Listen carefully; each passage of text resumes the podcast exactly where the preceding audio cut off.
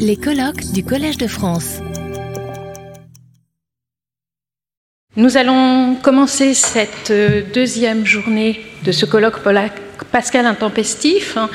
Je remercie une fois de plus Madame le professeur Claudine Tiercelin de nous accueillir dans cette maison vénérable et d'avoir la confiance, j'espère non pas inconsidérée, de me confier la présidence de cette journée. Nous allons commencer ce matin en écoutant Pierre Liraud, Pierre Liraud, sur lequel je ne tarirai pas d'éloge, puisque c'est mon co-auteur pour l'édition euh, intégrale de Pascal que nous avons publiée cette année. Pierre est ancien élève de l'école normale supérieure, c'est un très brillant agrégé de lettres classiques et il a soutenu une thèse sur Pascal qui commence à faire date sur euh, la finitude chez Pascal sa thèse était dirigée par Laurent Susini et a été publiée euh, chez Honoré Champion en 2022. Pierre est à l'actualité euh, des publications pascaliennes. Il a publié non seulement cette édition de Pascal, mais un très beau petit Pascal aux éditions du Cerf euh, cette année. Pierre travaille sur une lecture des citation, notamment de la question de la citation chez Pascal et de la citation de Montaigne. Il travaille aussi beaucoup sur la question de l'espérance euh, et chez Saint-Prosper aussi. Euh, aujourd'hui, Pierre va nous présenter une communication intitulée précisément Le tremblement de l'espérance selon Pascal. Je te laisse la parole. Merci Laurence, merci au professeur Claudine Tiercelin pour son invitation euh, à parler ce matin devant vous au, Collège de France. Alors, je suis un petit peu déçu par euh, mon PowerPoint. Il est tout à fait rudimentaire, mais normalement, vous, seriez censé voir un fond vert, puisque j'ai mis la couleur de l'espérance. J'ai au moins une chemise verte euh, avec moi. Petite déception. Alors, je ne m'attarderai pas à justifier l'inactualité de mon sujet. Un regard sur le monde présent suffit à se convaincre de la difficulté, voire de l'impossibilité de l'espérance. Il en était évidemment ainsi à la sortie de la Seconde Guerre mondiale, ce qui fit dire à Karl Levitt, je le cite, qui ne serait prêt à considérer la conception antique, c'est-à-dire qui prône une diminution de l'espérance, voire une suppression de la passion de l'espérance, comme sereine et sage, alors que la foi judéo-chrétienne, qui élève l'espérance au rang de vertu et de devoir religieux, semble tout aussi folle que démesurée. Inactuelle aujourd'hui, inactuelle hier, inactuelle jadis, si l'on se souvient que Pascal constatait devant une histoire crépusculaire, je le cite, La vérité est si obscurcie en ce temps et le mensonge si établi qu'à moins que d'aimer la vérité, on ne saurait la connaître. Et comment ne serait-elle pas cette passion de l'espérance apparemment encore plus intempestive dans le cas de ce penseur que l'histoire s'est plus à qualifier de funeste et les jours d'un Pascal tragique, au vu de différentes célébrations du 400e anniversaire de sa naissance, ne semblent malheureusement pas tout à fait comptés. Mais l'espérance, toujours plus vive dans la sombreur des temps, joue dans la pensée de Pascal, et plus spécifiquement dans l'argumentation des pensées, je voudrais le montrer, un rôle fondamental. Alors j'aimerais envisager cette question en regardant tour à tour l'espérance comme une passion, attestant un rapport qu'on pourrait qualifier de maléfique au temps, ensuite comme une vertu théologale dont les paradoxes sont analysés et éprouvés, et enfin comme un affect, j'emploierai ce terme à défaut d'un autre, entre passion et vertu, engagé dans le parcours que propose l'Élias titré des pensées.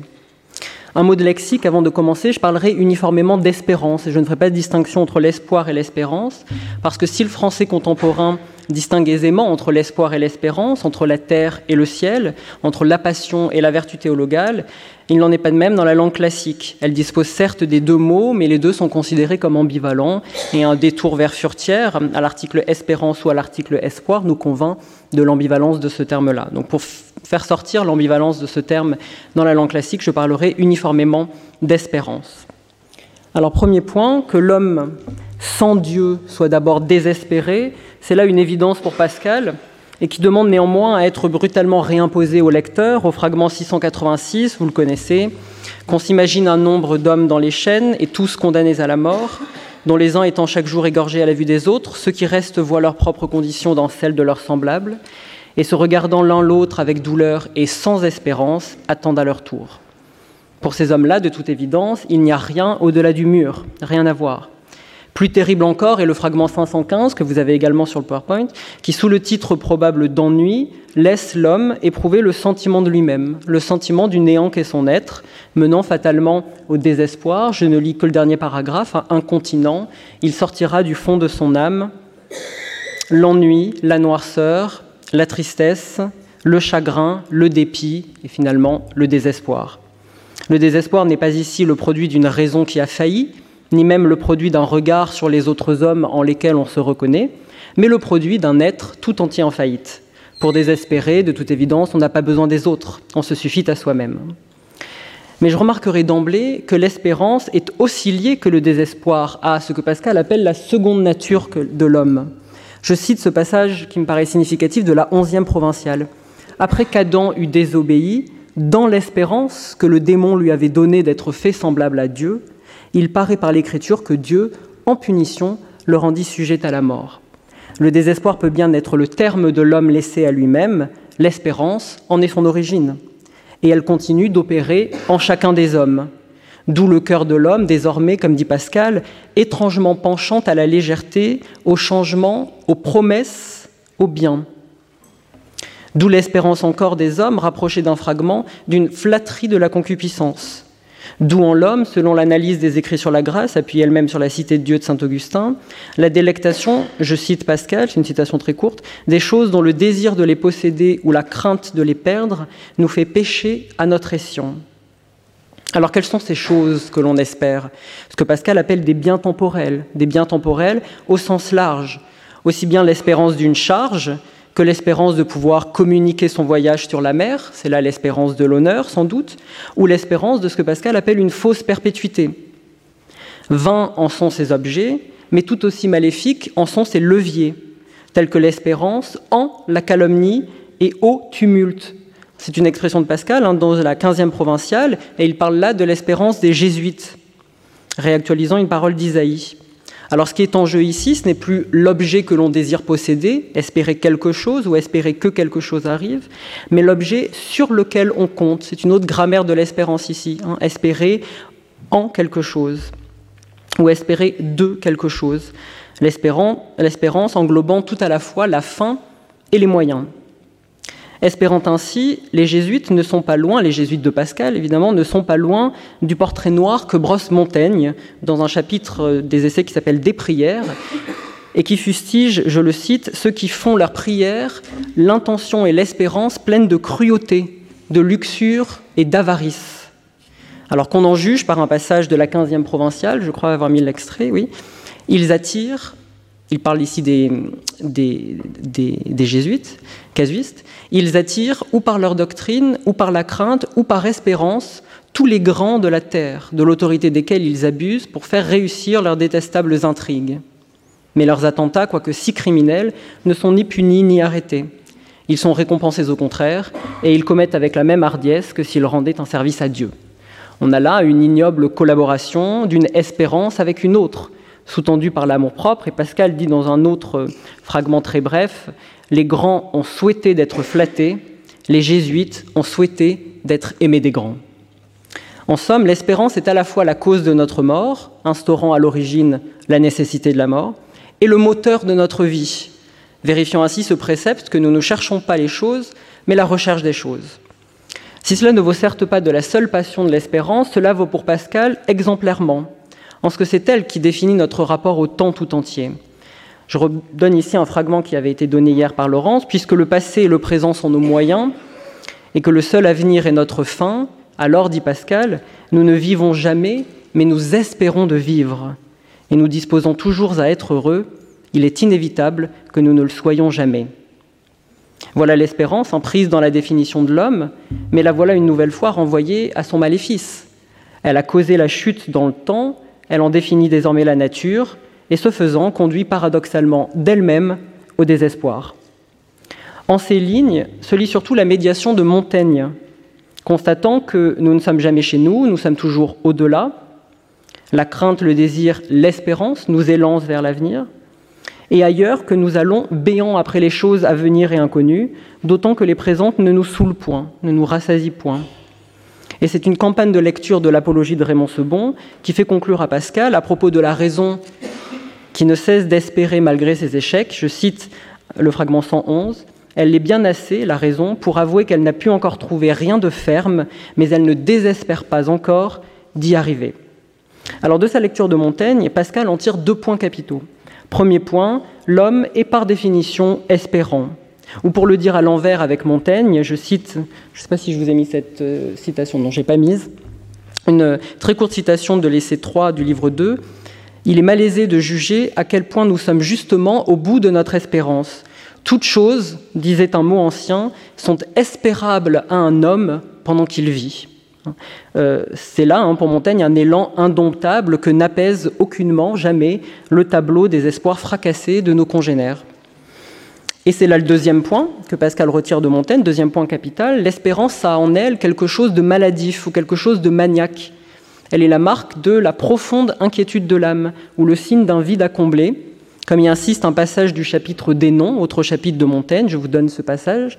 Ô la courageuse faculté que l'espérance, qui en un sujet mortel et en un moment, va usurpant l'infinité, l'immensité, l'éternité.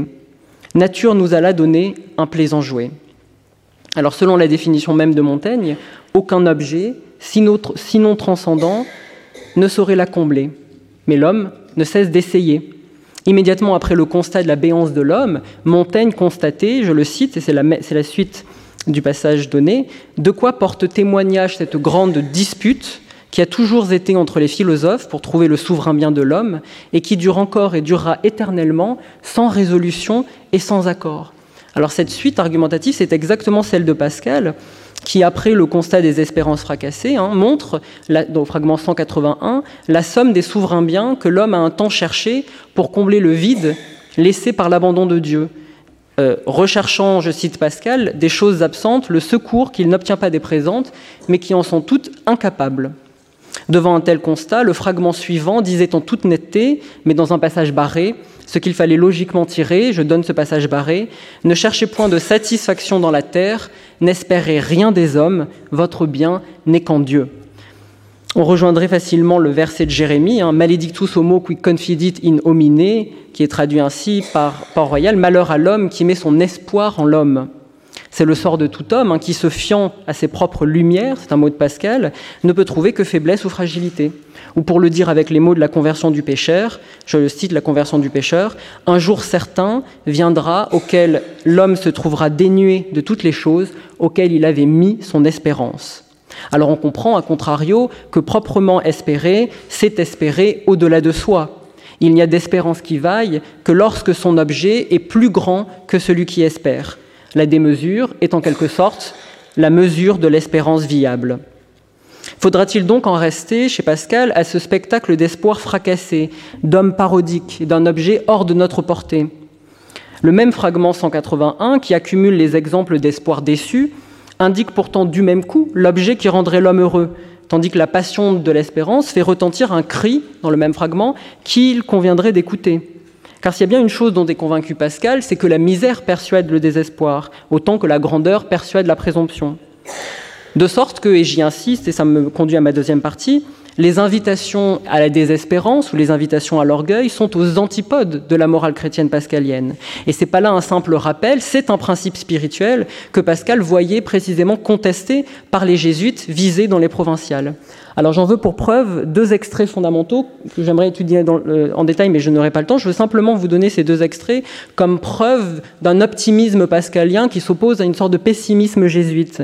Je vous donne ces deux extraits. Le premier extrait est un extrait de la 15e provinciale, le deuxième un extrait sans doute afférent à la campagne des provinciales, qui est le fragment 450. Premier extrait. Quoi, mes pères, n'y a-t-il point de différence entre l'espérance et la certitude? Quelle injure est-ce faire à la grâce de Jésus-Christ? De dire qu'il est si peu possible que les chrétiens sortent jamais des crimes contre la loi de Dieu, de nature et de l'Église, qu'on ne pourrait l'espérer sans que le Saint-Esprit eût menti, de sorte que, selon vous, si on ne donnait l'absolution à ceux dont on n'espère aucun amendement, le sang de Jésus-Christ demeurerait inutile et l'on ne l'appliquerait jamais sur personne. Et deuxième fragment, deuxième extrait plutôt, quand on dit que Jésus-Christ n'est pas mort pour tous, vous abusez d'un vice des hommes qui s'applique incontinent cette exception, ce qui est favoriser le désespoir au lieu de les en détourner pour favoriser l'espérance. Alors, je commente rapidement. Alors que l'on pourrait croire que ce sont les jésuites, apparemment optimistes, qui sont du côté de l'espérance, hein, eux qui passent leur temps à favoriser les espérances humaines, en fait, leurs accommodements, pour Pascal, masquent un désespoir terrible. Les jésuites, hein, comme dit Gérard Ferrérol, désespèrent de l'homme en proclamant par avance leur damnation avant Dieu. Les propositions que l'on croit les plus sévères, à contrario, celles-ci notamment, Jésus-Christ n'est pas mort pour tous, qu'examine Pascal dans les écrits sur la grâce, sont précisément, quant à elles, un appel à l'espérance. La grâce des Augustiniens, entendue par Pascal, impose une pensée de l'espérance. J'en viens donc à ma deuxième partie pour examiner cette passion de l'espérance, cette vertu de l'espérance selon euh, l'augustinisme tel qu'il est entendu par Pascal. Quelle sera-t-elle D'abord, une pensée du tremblement de l'espérance née de la foi. Et là, j'entends bien l'espérance née de la foi, c'est une expression de Pascal au fragment 451. Et on voit ce tremblement, je m'appuie sur la citation que je vous ai donnée juste avant, hein. n'y a-t-il point de différence entre l'espérance et la certitude hein? Pascal prend soin, je vais y revenir, mais de distinguer espérance et certitude. Alors c'est une question difficile qu'il examine dans les écrits sur la grâce et dans les fragments afférents aux écrits sur la grâce. Il écrit dans un paragraphe vraiment capital contre ceux qui nourrissent l'assurance de pouvoir persévérer, ne faisant que flatter leur propre suffisance. Je vous donne ce paragraphe, vraiment capital. Se peut-il rien de plus contraire au sens commun et à la vérité? Leur crainte ne serait pas seulement détruite, mais encore leur espérance. Car puisqu'on n'espère pas des choses certaines, ils n'espéreront pas la continuation de ce secours, puisqu'il leur est certain. Leur espérance ne sera pas aussi d'obtenir ce qu'ils demandent, puisque cela est encore certain. Quel sera donc l'objet de leur espérance, sinon eux-mêmes, desquels ils, espéreront pardon, le bon usage d'un pouvoir qui leur est assuré? Alors c'est un paragraphe vraiment important dans la démonstration de l'absurdité, pour Pascal, que constitue le pouvoir prochain. Comment soutenir que l'homme puisse, à chaque instant suivant, obtenir sans le secours de la grâce ce qu'il demande, sans détruire le fondement même de l'espérance? Donner à l'homme la part du lion dans l'articulation de la grâce et du libre arbitre, c'est promouvoir ce que Pascal appelle l'assurance de l'homme au lieu même de l'espérance, et réduire cette dernière à un objet tout humain, L'espérance, on le comprend à contrario, va de pair non seulement avec l'incertitude d'obtenir l'objet qu'elle vise, mais même encore l'incertitude de pouvoir demander cet objet. Plus nettement encore, Pascal note dans un fragment que dans le cas d'une théologie du pouvoir prochain, je le cite, le juste ne devrait donc plus espérer en Dieu, car il ne doit pas espérer, mais s'efforcer d'obtenir ce qu'il demande. Voilà ce qui est pour Pascal une espérance mal comprise, c'est s'efforcer d'obtenir ce qu'on demande. Alors qu'est-ce à dire sinon que l'espérance, précisément, n'est pas un marchandage, mais la confiance que l'homme, pauvre de la grâce, c'est une expression de Saint-Cyran que Pascal reprend à son compte, accorde à un autre que lui. L'espérance ne va pas sans une humilité qui la sous-tend, sans le risque, donc, de ne pouvoir ni demander ni obtenir. Alors est-ce que ça veut dire qu'il n'y a rien de ferme en l'espérance? Ben, C'est tout le problème et c'est tout le contraire. Comme y insiste le Concile de Trente, après saint Thomas ou saint Bonaventure, je rappelle cet élément, personne ne doit se promettre avec une certitude absolue quelque sécurité, bien que tous aient le devoir de placer et de faire reposer dans le secours de Dieu leur plus ferme espérance. C'est peut-être le point compliqué à comprendre, il y a à la fois incertitude et ferme espérance, et fermeté de l'espérance. On, se rappelle hein, que dans la lettre aux Hébreux, l'espérance est comparée à une encre une encre. Donc comment ne pourrait-elle et comment ne pourrait-elle pas l'être? Pour ceux qui, dit Pascal ailleurs, sont dans l'assurance de l'éternité Et selon le principe, il dit ailleurs que ceux qui espèrent en Dieu ne seront jamais confondus. Là, il y a un problème pour articuler cette assurance de l'éternité, cet espoir de ne jamais être confondu, et par ailleurs l'incertitude de l'espérance. Alors pour ma part, j'y vois également une trace hein, dans le mémorial, dans une ligne qui a été massivement commentée, certitude, certitude, sentiment, joie, paix, et pour moi, la certitude en question, dont le mode et le sentiment, pourrait être celle dont parle saint Thomas lorsqu'il écrit Certitudos pei est affectus, la certitude de l'espérance et de l'ordre du sentiment. Sur quoi se fonde-t-elle? Sur la certitude d'avoir été trouvé, sur la certitude de la nécessité du médiateur pour être sauvé, sur la confiance dans et la soumission au voix du Seigneur, mais qui va de pair avec la conscience de la séparation toujours possible entre l'homme et ce vrai Dieu. Et c'est bien là, il me semble, qu'est le paradoxe sur lequel revient souvent Pascal. Il me semble qu'un fragment le dit alors j'ai pas mis la citation, mais croyez-moi, ah si, pardon, c'est la, citation euh, du fragment 240, donnant à trembler à ce qu'elle justifie, c'est la religion chrétienne, et consolant ce qu'elle condamne, la religion chrétienne tempère avec tant de justesse la crainte avec l'espérance, par cette double capacité qui est commune à tous, et de la grâce et du péché. Alors il me semble qu'il y a là comme la réponse de Pascal. La crainte en question n'est pas la crainte de trouver Dieu, venue d'une espérance qui douterait d'elle-même, mais la crainte de le perdre, venue d'une assurance qui assure de l'avoir trouvé et d'avoir été trouvé. La crainte et l'espérance ne vont pas l'une sans l'autre, elles se nourrissent même l'une et l'autre. La crainte s'accroît à mesure que l'espérance s'affermit, l'espérance s'affermit à mesure que la crainte s'accroît. Tel est à mon sens ce que figure le cri de Jésus-Christ médité par Pascal dans l'abrégé de la vie de Jésus-Christ, et que, de façon assez rare, dans l'abrégé de la vie de Jésus-Christ, Pascal glose en s'appuyant sur Jean Zénus. La glose est, tout à fait textuelle, mais euh, il me semble que Pascal la reprend tout à fait à son, à son, à son, euh, pour lui-même. Vous avez la citation Jésus cria Eli, Eli, lama sabachthani, c'est-à-dire Mon Dieu, mon Dieu, pourquoi m'avez-vous délaissé? À savoir en sa nature humaine, abandonné à tous les tourments des bourreaux et de ses ennuis sans consolation.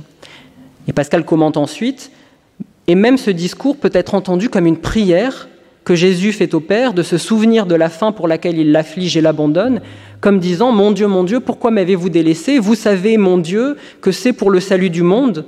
Appliquez donc le fruit de ce sacrifice au genre humain auquel vous l'avez destiné. Et Pascal, s'appuyant sur Jean Zénus, ajoute, et c'est ce qui m'intéresse, et ces paroles sont pleines d'espérance et non pas de désespoir, car il dit Mon Dieu, mon Dieu, or Dieu n'est point le Dieu des morts ni des désespérés. Un pouvoir dire Mon Dieu, c'est déjà un acte d'espérance. Alors est-ce de même du désespoir que de s'exclamer dans le mémorial et dans les termes d'une prière de la messe que je n'en sois jamais séparé? Est-ce de même du désespoir que de dire, selon une formule du psaume dans le mémorial, Me quitterez-vous? À mon sens, c'est certainement pas en tout cas le cri d'un désespéré, mais celui d'un espérant, craignant de perdre à toute heure, c'est l'expression de Pascal, ce que la certitude de l'espérance lui assure d'avoir trouvé à ce moment-là. L'espérance, même dans la clarté des desseins divins, c'est le cas pour Jésus, n'efface certes pas l'angoisse, mais elle l'aide à la surmonter. Point capital pour Pascal, qui insiste euh, autant hein, sur le risque de l'abandon, sur le vertige d'une liberté qui peut toujours refuser la grâce, euh, autant que sur la consolation de l'espérance. Alors on voit là aussi le caractère présent des fruits de l'espérance, qui est peut-être plus net encore dans l'écrit sur la conversion du pécheur et dans la prière pour demander à Dieu le bon usage des maladies. Dans ces deux textes, hein, l'objet de l'espérance n'y est pas au premier chef le souci de l'avenir après la mort, je vais y revenir, mais la miséricorde actuelle de Dieu. Le cœur demande dans ces deux textes, hein, dans la claire conscience de la difficulté et de la possibilité de sa possession, le don d'une conversion toujours à recommencer. On ne peut pas être plus éloigné dans ces textes hein, de l'homme qui espère de vivre dans le fragment 80. On voit bien que l'espérance ne veut pas dire ici être dans la perpétuelle attente du bien, non pas sans recevoir, du moins dès à présent, quelques bienfaits. Pascal y revient beaucoup hein, dans le fragment 646, vous l'avez sur le PowerPoint, hein, par sa grâce j'attends la mort en paix, dans l'espérance de lui être éternellement uni, et je vis cependant, c'est-à-dire dans ce moment-là, hein, pendant cet espace de temps-là, avec joie, soit dans les biens qu'il lui plaît de me donner, soit dans les mots qu'il m'envoie pour mon bien. Joie et patience s'éprouvent dans ce présent que donne l'espérance théologale. Ailleurs, Pascal écrit L'espérance que les chrétiens ont de posséder un bien infini est mêlée de jouissances effectives. C'est une formule un peu étrange hein, sous la plume de Pascal. C'est la, seule fois où il emploie cette formule-là de jouissance effective, aussi bien que de crainte, car ce n'est pas comme ceux qui espéreraient un royaume dont ils n'auraient rien étant sujet, mais ils espèrent la sainteté, l'exemption d'injustice, et ils en ont quelque chose. Donc éloigner autant des gens du monde, c'est une formule de Pascal, qui n'ont rien, que, euh, des bienheureux qui ont tout. Euh, pardon, éloigner autant des gens du monde qui n'ont rien que des bienheureux qui ont tout, les chrétiens ont quelque chose, ont quelque chose de l'éternité future dès à présent. Une prépossession, en somme, qui non seulement fait de euh, l'objet de l'espérance chrétienne un objet inouï, un objet proprement inespéré au regard de la séparation de l'homme avec Dieu, mais qui lui donne une temporalité singulière, celle d'un avenir que la rédemption a permis et permet désormais de rendre présent. Alors, espérer l'inespéré, ou espérer avec certitude dans l'incertitude, ou encore avec la certitude de l'espérance dans la tribulation, c'est le geste, assurément difficile, que permet, avec notre coopération, pour Pascal, la grâce de Dieu gratuitement dispensée. Or, de cette difficulté, l'indifférent auquel s'adresse Pascal dans les pensées n'ignore rien. J'en viens là à ma troisième partie. Et il l'ignore si peu, cet indifférent, qu'il s'en fait, il me semble, un motif de désespoir, lui qui fait en un sens même profession de désespoir. Alors les fragments ont été évoqués hier, mais j'y reviens avec la perspective qui m'intéresse. D'abord une citation du fragment 682. Voyant trop peu pour nier et trop peu pour m'assurer, Pascal délègue ici la parole à l'indifférent, je suis en un état à plaindre, où j'ai souhaité cent fois que si un Dieu la soutient, elle le marqua sans équivoque, et que si les marques qu'elle en donne, donc la religion, sont trompeuses, qu'elle les supprima tout à fait. Conclusion, on dirait naturelle, d'un homme abandonné aux seules lumières, c'est le mot de Pascal, de sa raison corrompue. Il me semble que Pascal, en fait, glose ici un verset de saint Paul. L'indifférent pourrait être lu comme un avatar un des hommes fustigés par un verset qui évoque ceux qui, despérantes, un semet tradiderunt impudicitiae, hein, ceux qui, désespérants, se sont portés d'eux-mêmes à l'impudikitia, hein, à l'impudeur, disons. Partir de ce désespoir, le reconnaître et y répondre, il me semble que c'est là le cœur du projet de Pascal, ou du moins une chose fondamentale. Alors je partirai, c'est ce que j'essaierai d'examiner dans cette partie-là, je partirai pour y répondre d'un fragment d'Alias Ordre qui indique une structure argumentative possible, un ordre potentiel de textes préfaciels pour ouvrir à la recherche de Dieu. C'est le fragment 39, qui me semble a été évoqué hier. Une lettre d'exhortation à un ami pour le porter à chercher, et il répondra Mais à quoi me servira de chercher? Rien ne paraît. Et lui répondre Ne désespérez pas et il répondrait qu'il serait heureux de trouver quelques lumières, mais que selon cette religion même, quand il croirait ainsi, cela ne lui servirait de rien, et qu'ainsi il aime autant ne point chercher. Et à cela lui répondre, à nouveau, la machine. Répondre donc doublement au désespoir de l'ami, je vais revenir sur ce terme, hein, désabusé par l'absence des marques évidentes de Dieu, et par la nécessité d'une grâce qu'il ne peut se donner, Tel est ici ce qui est envisagé par Pascal. Que faire si rien ne paraît et si la grâce n'est jamais une récompense? Et Pascal comprend bien qu'il y a là une difficulté. Alors je remarquerai avant de l'analyser qu'on a là une structure argumentative qui ne correspond pas exactement, mais qui correspond à mon sens en partie au diptyque que forment deux fragments de Pascal, le fragment 681 que Philippe Célie appelé Lettre pour porter à chercher Dieu, en lien, enfin, à partir de ce fragment-là, fragment 39, et le fragment 680 qu'on dénomme euh, improprement le Paris. Il me semble qu'il faut lire d'abord le fragment 681, la lettre pour porter à chercher Dieu, et ensuite seulement le fragment infini rien, et que l'on gagne, il me semble conceptuellement, à les lire l'un à la suite de l'autre. Et pour ma part, j'appellerai ce diptyque ou cette suite le cycle de l'espérance. Une telle suite ne commence donc pas au fragment improprement appelé le Paris, qu'il faudrait davantage appeler discours de la machine, mais au fragment 681, où on peut lire une réflexion sur le désespoir de l'indifférent. Se font face, dans ce fragment très dense, je m'en tiendrai à quelques remarques, deux attitudes antagonistes face à l'espérance. Première attitude, celle de l'indifférent, qui s'enferme dans une forme de mauvaise foi en tenant, c'est le mot de Pascal, en tenant légèrement, je le cite, que notre âme n'est qu'un peu de vent et de fumée. Pascal répond, mais en est-il si sûr?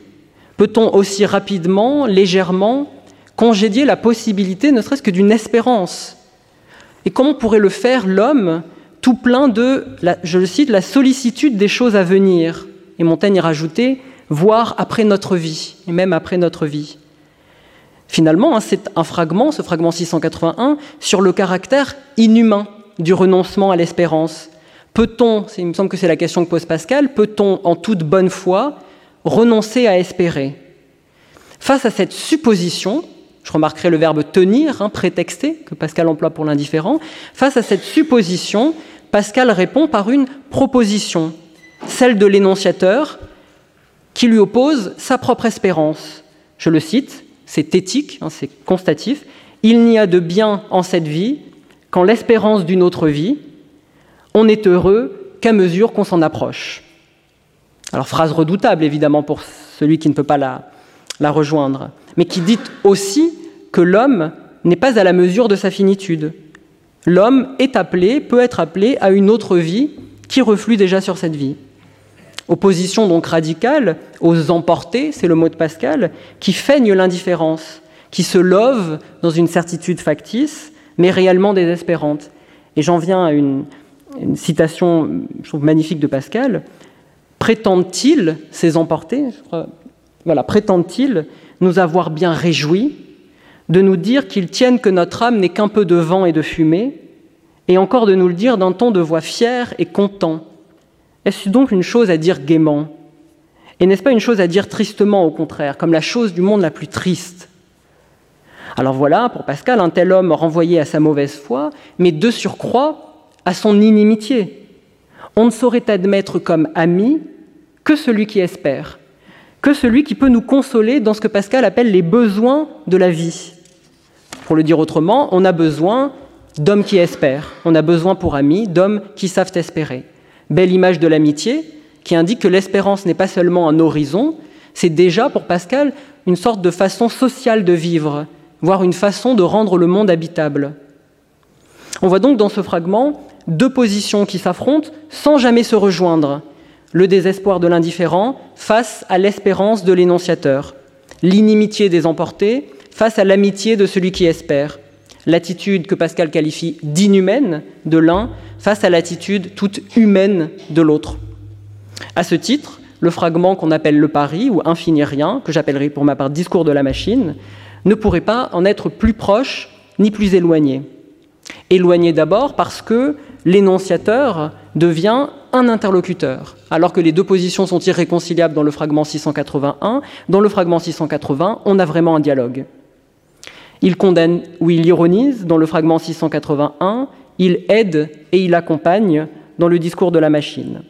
Proche néanmoins parce que le point nodal dans ce discours de la machine y est encore l'espérance. Alors je me risque face à des personnes plus qualifiées que moi de parler un tout petit peu du pari, mais je vais essayer de passer rapidement sur cette partie pour en venir à, des choses desquels je suis peut-être moins sûr.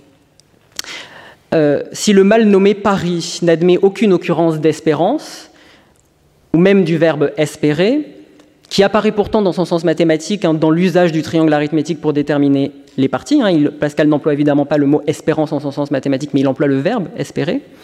Le concept d'espérance mathématique, dans le fragment du pari, y est pourtant présente, hein, c'est-à-dire le produit du gain par la chance, mais, et c'est le point qui m'intéresse, et je m'appuie ici sur Laurent Tiroin, l'espérance mathématique y est strictement assujettie à un problème de partie. C'est dire que le problème qui intéresse Pascal n'est pas vraiment celui de la théorie moderne des probabilités, que va-t-il se passer, mais celle, beaucoup plus pascalienne, de ce que je suis certain de posséder au moment de l'interruption du jeu, s'il y a interruption, donc un problème de partie. C'est-à-dire encore, ce qui intéresse Pascal, ce n'est pas le pourcentage de chance d'une réussite, mais la certitude d'une possession irréfutable. Dans la situation du fragment 680, la question est donc, faut-il donc continuer de jouer, hasarder sa vie en espérant un gain infini, ou interrompre le jeu qui a de toute façon déjà commencé, dans la métaphore pascalienne, et dès lors refuser d'espérer quoi que ce soit. La réponse à ce calcul exact est éloquente, cela ôte tout parti. Qu'est-ce que ça veut dire? Sinon que, et je cite Laurent Tiroin, le géomètre ne peut calculer aucun équivalent dont la possession compenserait exactement l'abandon des espérances aléatoires. Je reformule, hein, si je peux reformuler Laurent Tiroin, le joueur est donc dans la nécessité de continuer le jeu. L'interlocuteur introduit à ce moment-là une nouvelle objection potentielle, qui est rarement envisagée par les commentateurs, mais cela ne change rien, puisque la règle des parties s'applique une seconde fois. L'interlocuteur lui oppose à ce moment-là, hein, ne faut-il pas préférer la certitude de ce qu'on expose à l'incertitude de ce que l'on gagne? Et Pascal répond qu'il faut en réalité choisir l'incertitude de gagner quand il y a, je le cite, autant de hasards, de gains et de pertes. C'est là strictement une nouvelle application du second principe de la règle des parties, donc dans l'usage euh, du triangle arithmétique pour déterminer les parties, et qui conclut le moment proprement mathématique du fragment. Alors que déduire de ce moment mathématique? Trois choses. Première chose, premier élément, Pascal montre qu'il faut, selon la formule du fragment 481, travailler pour l'incertain. Mais plus encore, il montre qu'il faut travailler pour l'incertain mathématiquement ou rationnellement. C'est la conduite que dicte une raison saine. Ne pas choisir l'incertitude, ou ce qui est la même chose, opter pour la certitude de ce que je possède actuellement, donc sans hasarder sa vie, c'est là une solution de facilité et de surcroît une faute de la raison. À la remarque de saint Augustin et de Montaigne, qui constataient la place de l'incertitude dans nos existences, hein, Montaigne, comme saint Augustin disait dans un, des, des, chapitres des essais, la plupart des ménagers estiment horrible de vivre ainsi en incertitude et ne s'avisent pas que la plupart du monde vit ainsi. Donc à cette remarque-là, sans nier la difficulté de ce travail, qui demande un engagement tout entier, hein, c'est bien euh, un travail qu'il s'agit de faire, Pascal ajoute que c'est là une, décision géométriquement fondée. Il y a une raison à l'espérance, et raison en son sens mathématique. Deuxième élément important, l'inefficacité du pari. On l'a dit hier, hein, la raison de l'homme est liée par les passions, et le début de volonté que montre l'homme, hein, vous voulez aller à la fois, ne permet encore aucune certitude.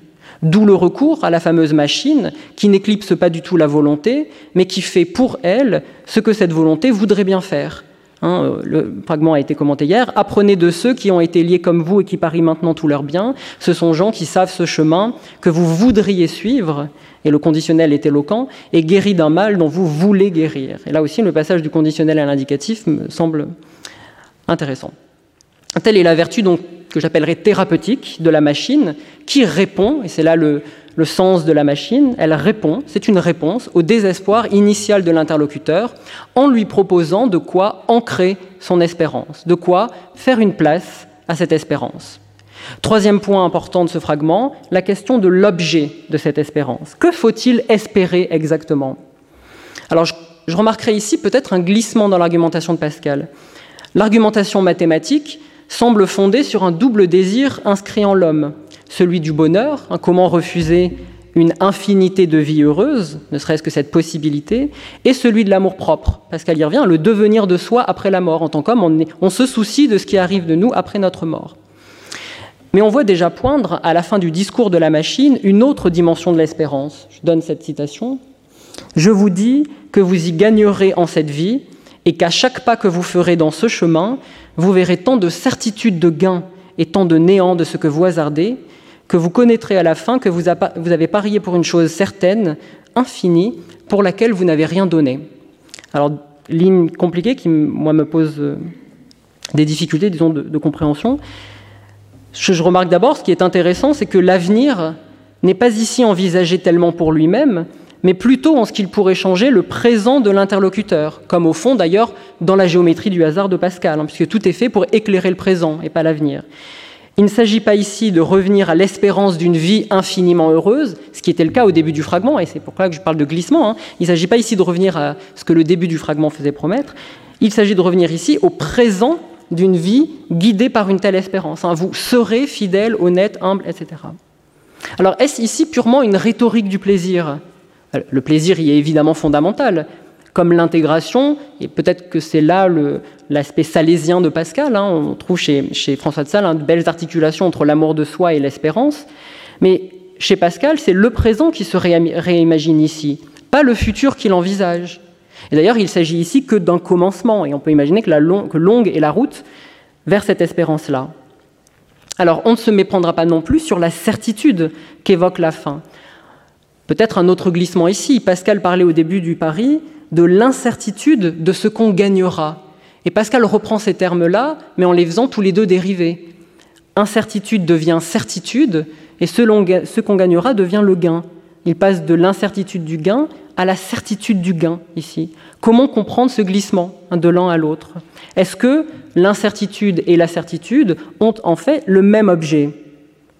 Il me semble que non. Hein. une telle certitude qu'évoque ici Pascal n'est pas la certitude d'être sauvé, comment pourrait-il le promettre, mais la certitude d'une vie consolée si Dieu y consent. La machine ne conduit pas au paradis. Comment pourrait-elle le faire?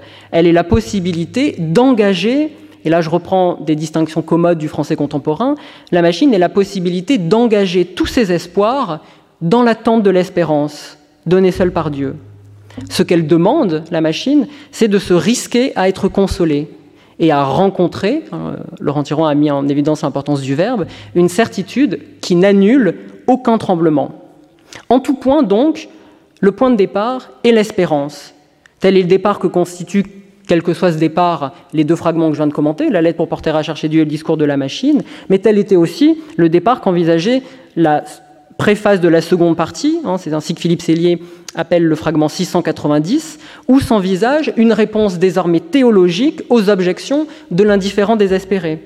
Je remarquerai hein, que si le discours de la machine ne lui a pas répondu sur le fond des arguments, puisqu'il a simplement dit, simplement entre guillemets, que la certitude de la raison euh, il lui a dit pardon, ce que la certitude de la raison montrait, hein, travailler pour l'incertain, et à compenser la faillibilité de la raison par la machine qui ancre l'espérance. La préface en question, la préface qui ouvre une seconde partie, en reprenant la question euh, de, de, cette espérance, y aurait proposé une réponse vraiment théologique avec cette magnifique phrase S'il n'y avait point d'obscurité, l'homme ne sentirait point sa corruption, s'il n'y avait point de lumière, l'homme n'espérerait point de remède il y a bien ce que ce qu'Éric Méchoulan, dans une très belle formule, appelle une générosité de l'ombre. L'ombre dit à la fois l'inévidence de Dieu et l'espérance qu'elle entretient. Alors comment soutenir, je conclus ce passage, comment soutenir que les pensées s'édifient dans un monde obscur, quand l'espérance et la consolation qu'elle apporte en déterminent l'avancée et le rythme, et en déterminent tous les départs?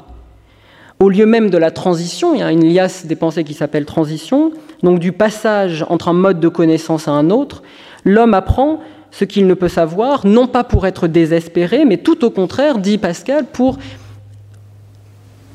être consolé dans l'espérance d'un bien qu'il pourra recevoir. Fragment 234, Consolez-vous, ce n'est point de vous que vous devez l'attendre, mais au contraire en n'attendant rien de vous que vous devez l'attendre. Et juste après cette liasse, alors que commence, après la transition, l'exposé des preuves de la religion chrétienne, c'est-à-dire la raison d'être de sa reconnaissance par certains et de son invisibilité par d'autres, c'est aussitôt le visage d'une religion aimable, c'est le mot de Pascal, qui apparaît. Pourquoi aimable? Je glose ici un fragment, fragment 46, parce qu'elle fait souhaiter au bien, pardon, elle fait souhaiter au bon qu'elle fût vraie. C'est-à-dire encore, selon un autre fragment, elle promet le vrai bien. Ce qui est la même chose, hein, la religion chrétienne, sa spécificité, c'est qu'elle entretient l'espérance d'une rédemption. D'où le fragment 255, après la transition, hein, quasiment immédiatement après l'alias qui s'appelle transition, les juifs charnels et les païens ont des misères et les chrétiens aussi. Il n'y a point de rédempteur pour les païens car ils n'en espèrent pas seulement. Il n'y a point de rédempteur pour les juifs, ils l'espèrent en vain. Il n'y a de rédempteur que pour les chrétiens. Alors je commenterai seulement deux points dans ce fragment capital. Hein. Pascal conditionne, on le voit, l'accueil de l'espérance à la bonté du cœur. On espère ce que l'on est ou on est ce que l'on espère. Il le dit encore hein, dans une liasse qui propose sa lecture des figures bibliques en disant Ceux qui cherchent Dieu de tout leur cœur, je vous ai mis la citation, qui n'ont de déplaisir que d'être privés de sa vie, de sa vue, qui n'ont de désir que pour le posséder et d'ennemis que ceux qui les en détournent, qui s'affligent de le voir environné et dominé de tels ennemis, qu'ils se consolent. Il faut lire avec espérance, il faut lire, si je peux gloser, le cœur large. Il y a bien plus hein, qu'une éthique de la lecture, il y a quelque chose comme une pathétique de la lecture qui discerne des hommes lecteurs en même temps qu'elle offre ce qu'ils espèrent trouver. Mais deuxième point du fragment 255, on le voit, c'est que le monde tout entier, l'histoire du monde, il était question d'histoire hier, s'est constitué, en quelque sorte pour Pascal, en fonction de l'espérance des hommes. Le fragment 255 le dit en séparant les païens, les juifs et les chrétiens, mais encore en portant à la fin du fragment 255, je ne crois pas avoir mis ce, passage, mais à la fin du fragment 255, Pascal écrit Voyez perpétuité. Hein, il renvoie à l'alias perpétuité. Et on trouve en effet dans le fragment 313, l'alias perpétuité, euh, un, magnifique fragment qui s'appelle justement Perpétuité, fragment 313, où l'on voit l'espérance du Messie rythmer immémorialement tous les âges de l'histoire. Dans cette histoire de l'espérance, une figure se détache, dans l'histoire de Pascal, c'est celle de Noé. Noé qui, par deux fois euh, dans les pensées, a vu la malice des hommes au plus haut degré et a mérité de sauver le monde, c'est une citation de Pascal, en sa personne par l'espérance du Messie dont il a été la figure. Et de même, au fragment 11, hein, euh, Noé était celui par lequel Dieu a montré clairement qu'il voulait sauver toute la terre. Hein, ce miracle suffisait, dit Pascal, pour affermir l'espérance des hommes.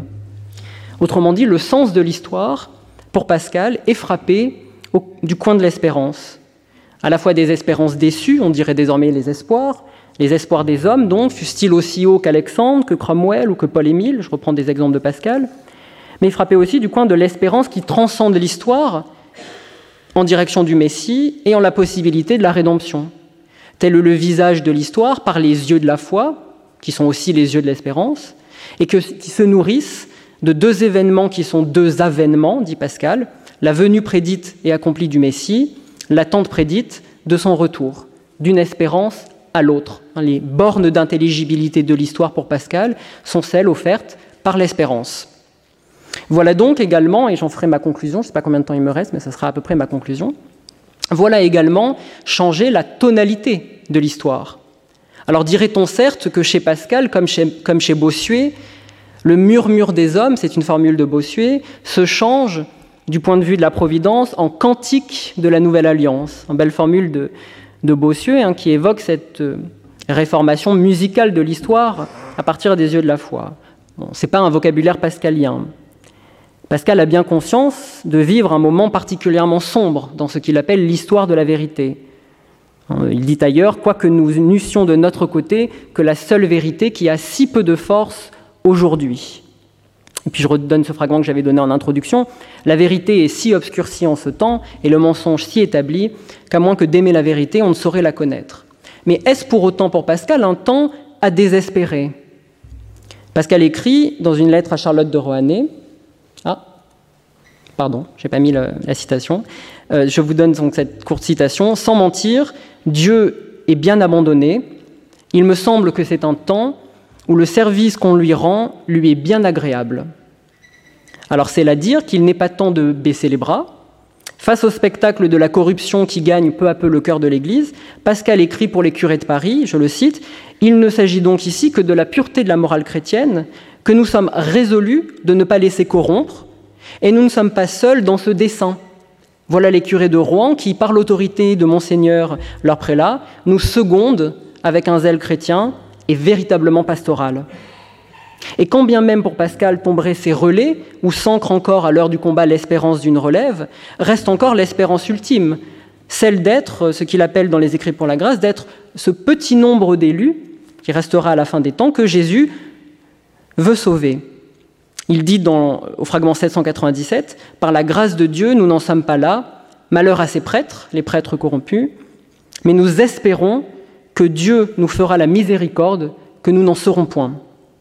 Aussi l'espérance a-t-elle en elle quelque chose de fondamentalement cosmique. Elle s'étend à l'histoire tout entière, qu'elle regarde du point le plus haut, et invite à voir derrière la contingence des événements la nécessité d'une providence. Elle seule, peut-être, donne à l'homme la patience. Mais elle ne réfute pas ce faisant ni le passé ni l'avenir. Le passé parce que la demande de la miséricorde de Dieu s'élance à partir de la reconnaissance d'une séparation. Je rappelle dans le mémorial, hein, je m'en suis séparé, au lieu même où il dit que euh, mon Dieu, mon Dieu est grandeur de l'âme humaine. Et l'avenir, non seulement sous la forme de l'anticipation, mais encore sous le sentiment plein de la crainte et de l'espérance que nous ne serons point parmi les damnés. Et je conclurai avec ce nous L'espérance, donc avec cette, personne du pluriel, l'espérance que j'ai qualifiée de cosmique est peut-être aussi doublement politique chez Pascal. Politique dans le royaume terrestre, comptant sur la puissance pastorale ou celle des amis pour affermir l'espérance des chrétiens, hein, et sur l'espérance des amis pour nous soutenir dans les besoins de la vie, et dans le royaume céleste également. Alors, il est vrai que c'est avec discrétion que Pascal évoque le caractère proprement ecclésiologique de l'espérance. On le trouve dans la mention des prières d'y être conservées que ferait le pied qui connaîtrait le corps duquel il dépend, dans une des liasses des pensées. Et dans le final de la prière pour demander à Dieu le bon usage des maladies, on peut également la reconnaître hein, dans la demande qui s'achève en une évocation du corps de Jésus-Christ. Mais plus généralement, et à plusieurs reprises, Pascal rappelle l'énormité de la miséricorde de Dieu. Un miséricorde énorme, dit Pascal dans un adjectif euh, un peu étrange, s'étendant jusqu'aux pécheurs qui, à toute heure, peuvent être relevés. D'où ma phrase de conclusion, c'est ce qui fonde le pari d'une œuvre inachevée, qui espère avec ceux qui espèrent déjà, le cœur plein du désir de Dieu, et pour ceux qui désespèrent, quoique capables de la grâce, et c'est ma dernière citation, tant qu'ils seront en cette vie. Je vous remercie. Retrouvez tous les contenus du Collège de France sur www.colège-2-france.fr.